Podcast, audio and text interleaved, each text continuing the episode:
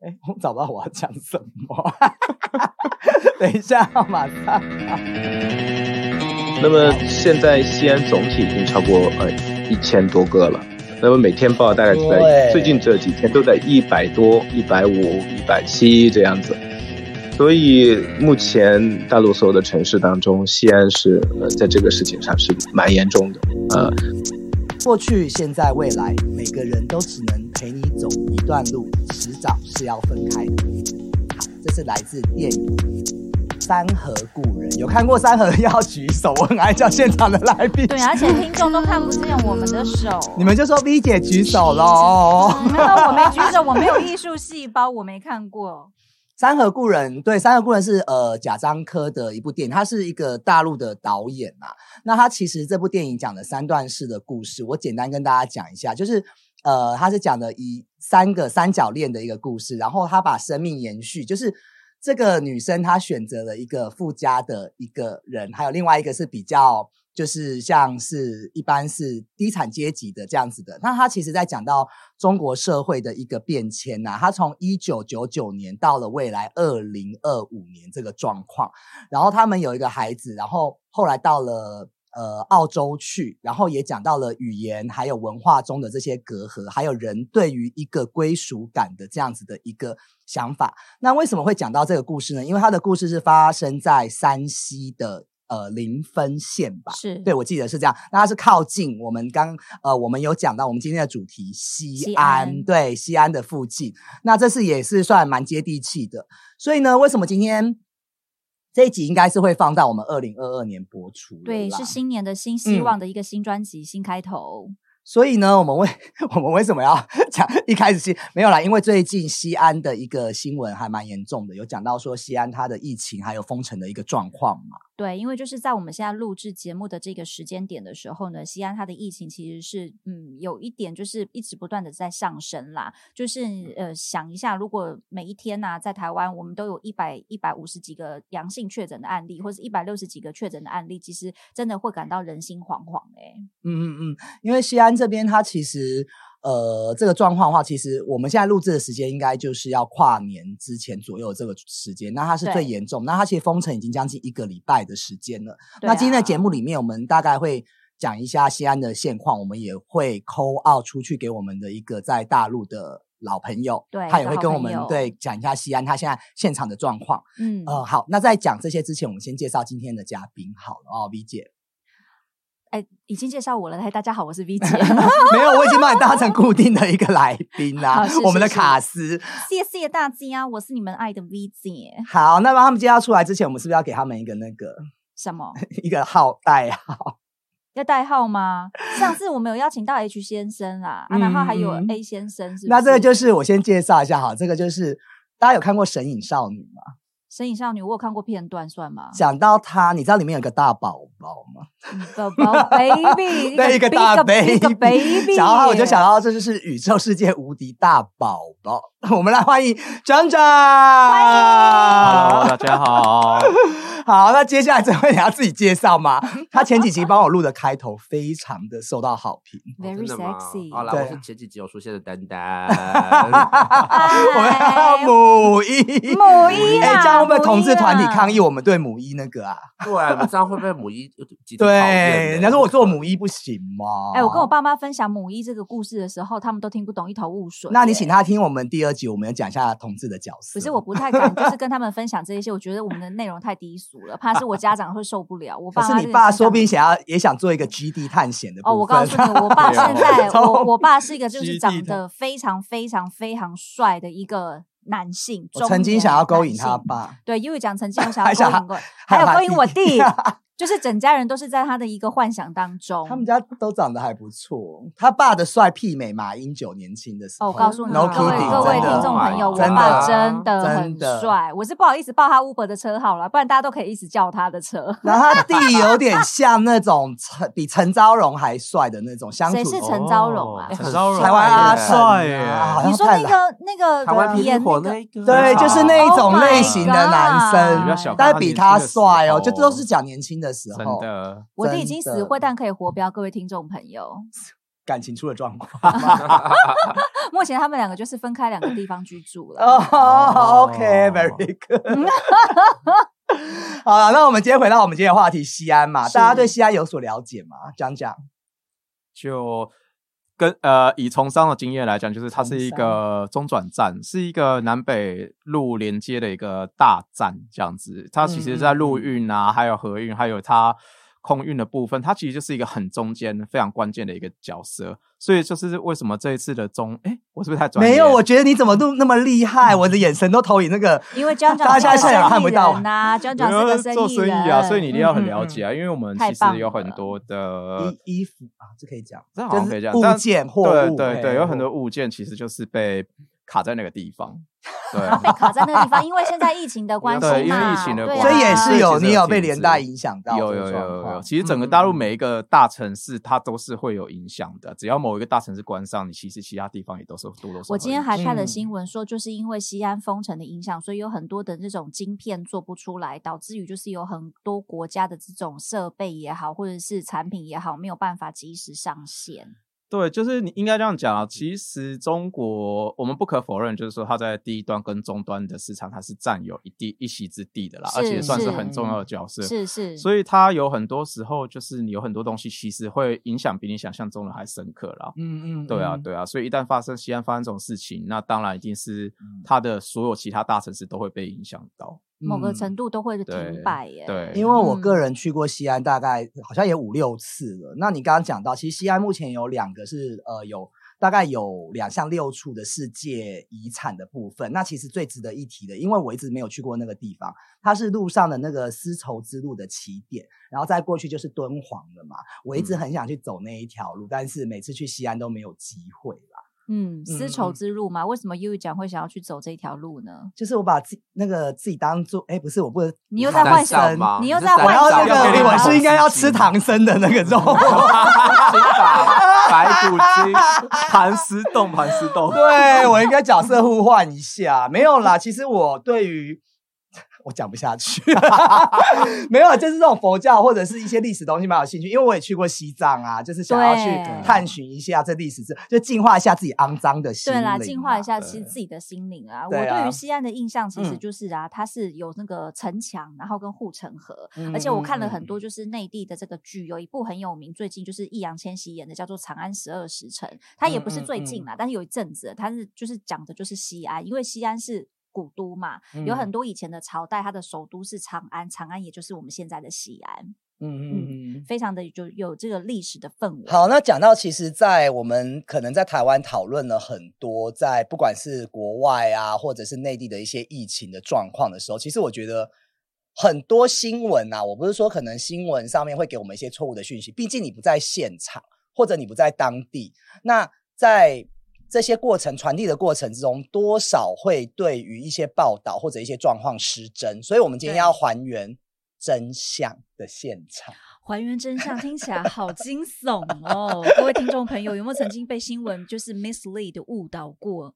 我觉得今天就是我们一个神秘的嘉宾，他会告诉我们，就是在这个地区它的一个真实的现况到底是怎么样。嗯，没错，在他出场之前，我先跟大家介绍一下，这个也是我一个硕博仅存在内地的一个好朋友，真的是一个我的很好的兄弟啦。是，对，然后呃，就是情谊相挺，不管我其实在内地之前第一集啊、第二集有讲到毒大米的事情啊，嗯，然后后面还有讲到我，我后面还没有讲，就是还会分享一下我被大陆人合作，就是被 诈讲诈财嘛，被拐骗，被被拐骗，骗的这个部分，其实他就是帮助我，所以很多人才会跟我说，呃，内地的人怎么样？其实我很不同意耶，因为他是我认识的内地的人，真的是一个非常非常特别的一个男生。我觉得我今天其实有有就是有一句心里话，我是觉嗯得啦，就是我们今天在节目上面请了这个特别嘉宾，那希望各位听众朋友不要带有任何的色彩，嗯，因为这个嗯其实就是我们自己的一个好朋友，然后在过往内地工作的时候，可能会有一些，比如说交集呀、或是互相帮忙的地方。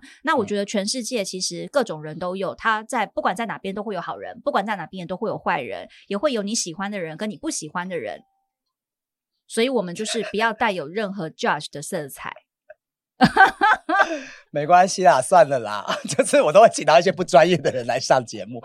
对，我觉得刚刚 Miki 讲的很好，那可能两位现场的来宾可能会对于自己有一些呃政治倾向或者有什么想法，我觉得大家其实就像金马奖一样，如果我们邀请客人来，我们就大家就客气一点，然后尊重每个人的立场，这样子好不好？对，我们就是 open minded。好，那我们接下来就要我要打电话给这位嘉宾，他其实在内地从事教育培训业很多年了，然后呃他自己呃也是很多学校的一个校长，那包含是一个城市的市场的推广，对，那他在西安这边也是很多年了，所以我们现在来 call out 给我们这位老朋友。微信，我们要用微微微信。微信，Hello，Hello，Chris，Hello Max。哎，各位听众，他叫我 Chris 啦，反正我现在就是又变成 Chris 这个讲你有好，你有好多不同的我很多不不同的。我们刚刚有嗯帮您介绍出来了啦，说您自己嗯在内地的培训业从事很很久这样的工作，然后这样西安当地也有做一些这样子的推广的部分啦。对对对，那有没有你要帮我们补充？你自己介绍一下好了，对啊，声音这么好听，这么哦迷人，多跟我们一听众朋友一定要分享一下。也可以，OK OK，嗯，好，嗯，好，那个，嗯，我我是这样的一个状况啊，我我我英文名叫 Max 啊，对，我就这只有这一个英文名啊，就只有这不一个。要讽刺我哦。太打枪你耶我知道。OK，那呃，我的确是做了大概有十九年的教育培训的这样的业务啊。我我目前是在西安这个城市，呃，我应该来讲哈、就是也也接触了很多的台湾的呃伙伴啊。那我去台湾有三四次啊，所以对大家都很了解啊。我就这样，我是个老师啊，但也同时也也喜欢呃跟台湾的伙伴朋友们在一起，我觉得还蛮舒服的。呃，没有什么太多的这要要介绍的，但是嗯就很希望大家都能够到大陆来哈。是是是，就是我昨天有跟 Max 联络一下，因为早上有看嗯到，其实最近台湾的新闻哈，包含像我们同业的 Podcast，他也在讲一些关于西安现在的状况。其实我自己听起来还蛮忧心的啦，因为包含其实封城现在已经封城很久了，对吧？对的，有啊三五天喽。嗯嗯，对嗯，您可以跟我讲一下现在在西安它整个城市的一个情况吗？目前来讲，呃，我们在呃大陆所有的城市当中，呃，疫情的状况应该是最严重的。大部嗯分的城市都每一天大概有报那么一两个、两三个，就这样。然后我看，呃，浙江的那个绍兴，它有一次，呃，大概在几十个，它目前维持在三四百个，呃，这样的一个病例。啊那嗯昨天好像新增，它也是个位数的。那么现在西安总体已经超过呃一千多个了。那么每天报大概是好多欸在最近这几天都在一百多、一百五、一百七这样子。所以目前大陆所有的城市当中，西安是呃在这个事情上是蛮严重的呃，那么城市基本上还是比较有秩序的。那我相信就是现在都已经就哗一下就全部都已经封掉。嗯呃，怎么封呢？呃，概念就是我们基本上，比如说我在的这个社区哈，呃，我们是不允许出社区的。那这两天来讲，我就跟我们讲说，呃，我们我我们会有蔬菜会送过来。那么城市里面很多志愿者，他把蔬菜啊、食物呢，都会呃送到社区里面来，社区的服务人员又送到挨家挨户去。嗯嗯，所以嗯大体来哦讲，虽然很严重，但是秩序很好。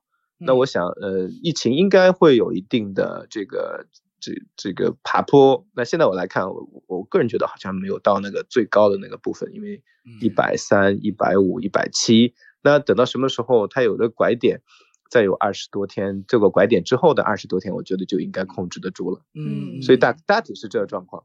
应该说，其实人数的基数的问题，因为这个数字如果在台湾，我们对，因为就是 中国的幅员整个很大，就是内地它每个区域的人口数量真的太多，而且太密集了，而且嗯。更何况我就是西安其实是一个就是非常怎么说人口很稠密的一个古都之一啦。嗯嗯嗯，我嗯昨天有跟我一个西安的朋友稍微聊了一下，就是说，呃，好像说现在好像也不能，就是像你刚刚讲，政府好像有开始支援一些粮食的部分嘛。对呀、蛮好的。我看今天早上给我送过来，我还没有开包还。对那 Max，我我想问一个问题，因为就是现在不是农历春节也快到了嘛？那你觉得就是嗯西安政府在这么大的那个力度下，让要求挨家挨户都要封闭，会不会有可能是因为怕会影响到就是中国这种就是春运呐、地表最大人口的移动，有没有可能会是因为这样？因为对比于当初武汉的这个封闭的情况，我感觉西安这一次好像就是又 upgrade，又是升级了一个部分耶。嗯，呃，我我想薇姐问了两个问题哈，就是第一个，这个是不是一个跟春节相关？那么第二个，是不是在武汉相当于之后是一个升级？是我这样看哦，嗯，就就跟就算没有春节，就算没有春节，呃，那没有这个大的迁徙。的话，西安可能也还是这个样子，也还是要封城，也还是要封，因为因为这次就特别有意思，它突然爆发之后呢，就我们也不太清楚这个传播链条，对，要怎么控它，嗯嗯，所以在这种状况下，那封城是一个比较妥帖的、比较保险的做法，嗯嗯，那后后来我看现在都很多专家都在讲，呃，这次这个传播链条是十二月四号巴基斯坦的一个飞机过来怎样怎样怎样，这这都是报道。那那个时候呢，都不是很清楚，对，而且，呃，整个城市的不同的区域都出现了。那这样来讲，又西安是你你你您刚才也说了，西安是一个比较大的一个人口的一个城市，有一千多万啊，嗯嗯，所以这个时候呢，就应该要赶快呃赶快就是能够控制一下。那局部的先做了管控区。封控区、防控区这不同的等级，那后来真正全封起来呢，也才是三五天的样子。嗯嗯嗯，所以所以这个跟春节没有关系。嗯嗯嗯，对，跟春节没有关系啊，即便是平时的时候，跟春节都没有关系。第二个就是比武汉来讲，对呀，就感觉这样的一个变化，等级上面好像更升级。对，是是，因为当时呃，这个事情在全球的话，也是在中国。呃，大规模的首次爆发。那么在武汉，呃，我们的做法都是那种我我没有见过这个东西，对，也不知道该怎么办。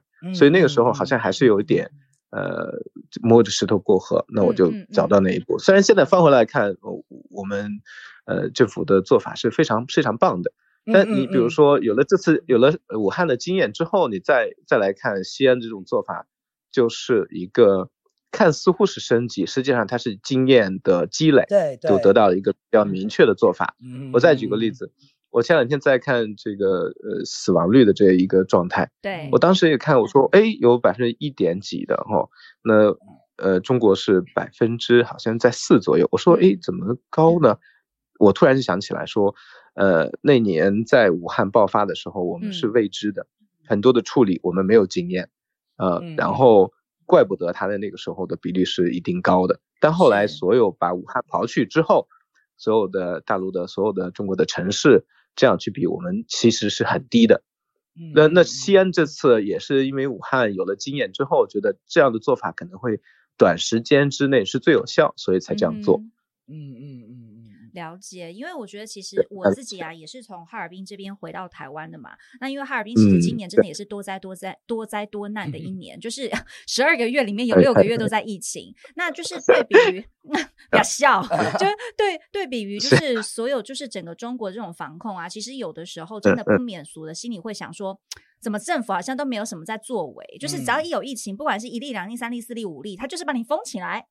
然后他可能这一次也没有像说西安安排的这么妥帖的意思，就是他会挨家挨户送东西给你。哎，没有哦，可能他就是哎东西到了下面，然后你自己去取，或者是说怎么样子一个状态。其实我还是认为啦，嗯，就是西安是一个古都，它真的是有迹可循。因为我觉得在那里面生活的人啊，其实相对来说素质还是会好了那么一些。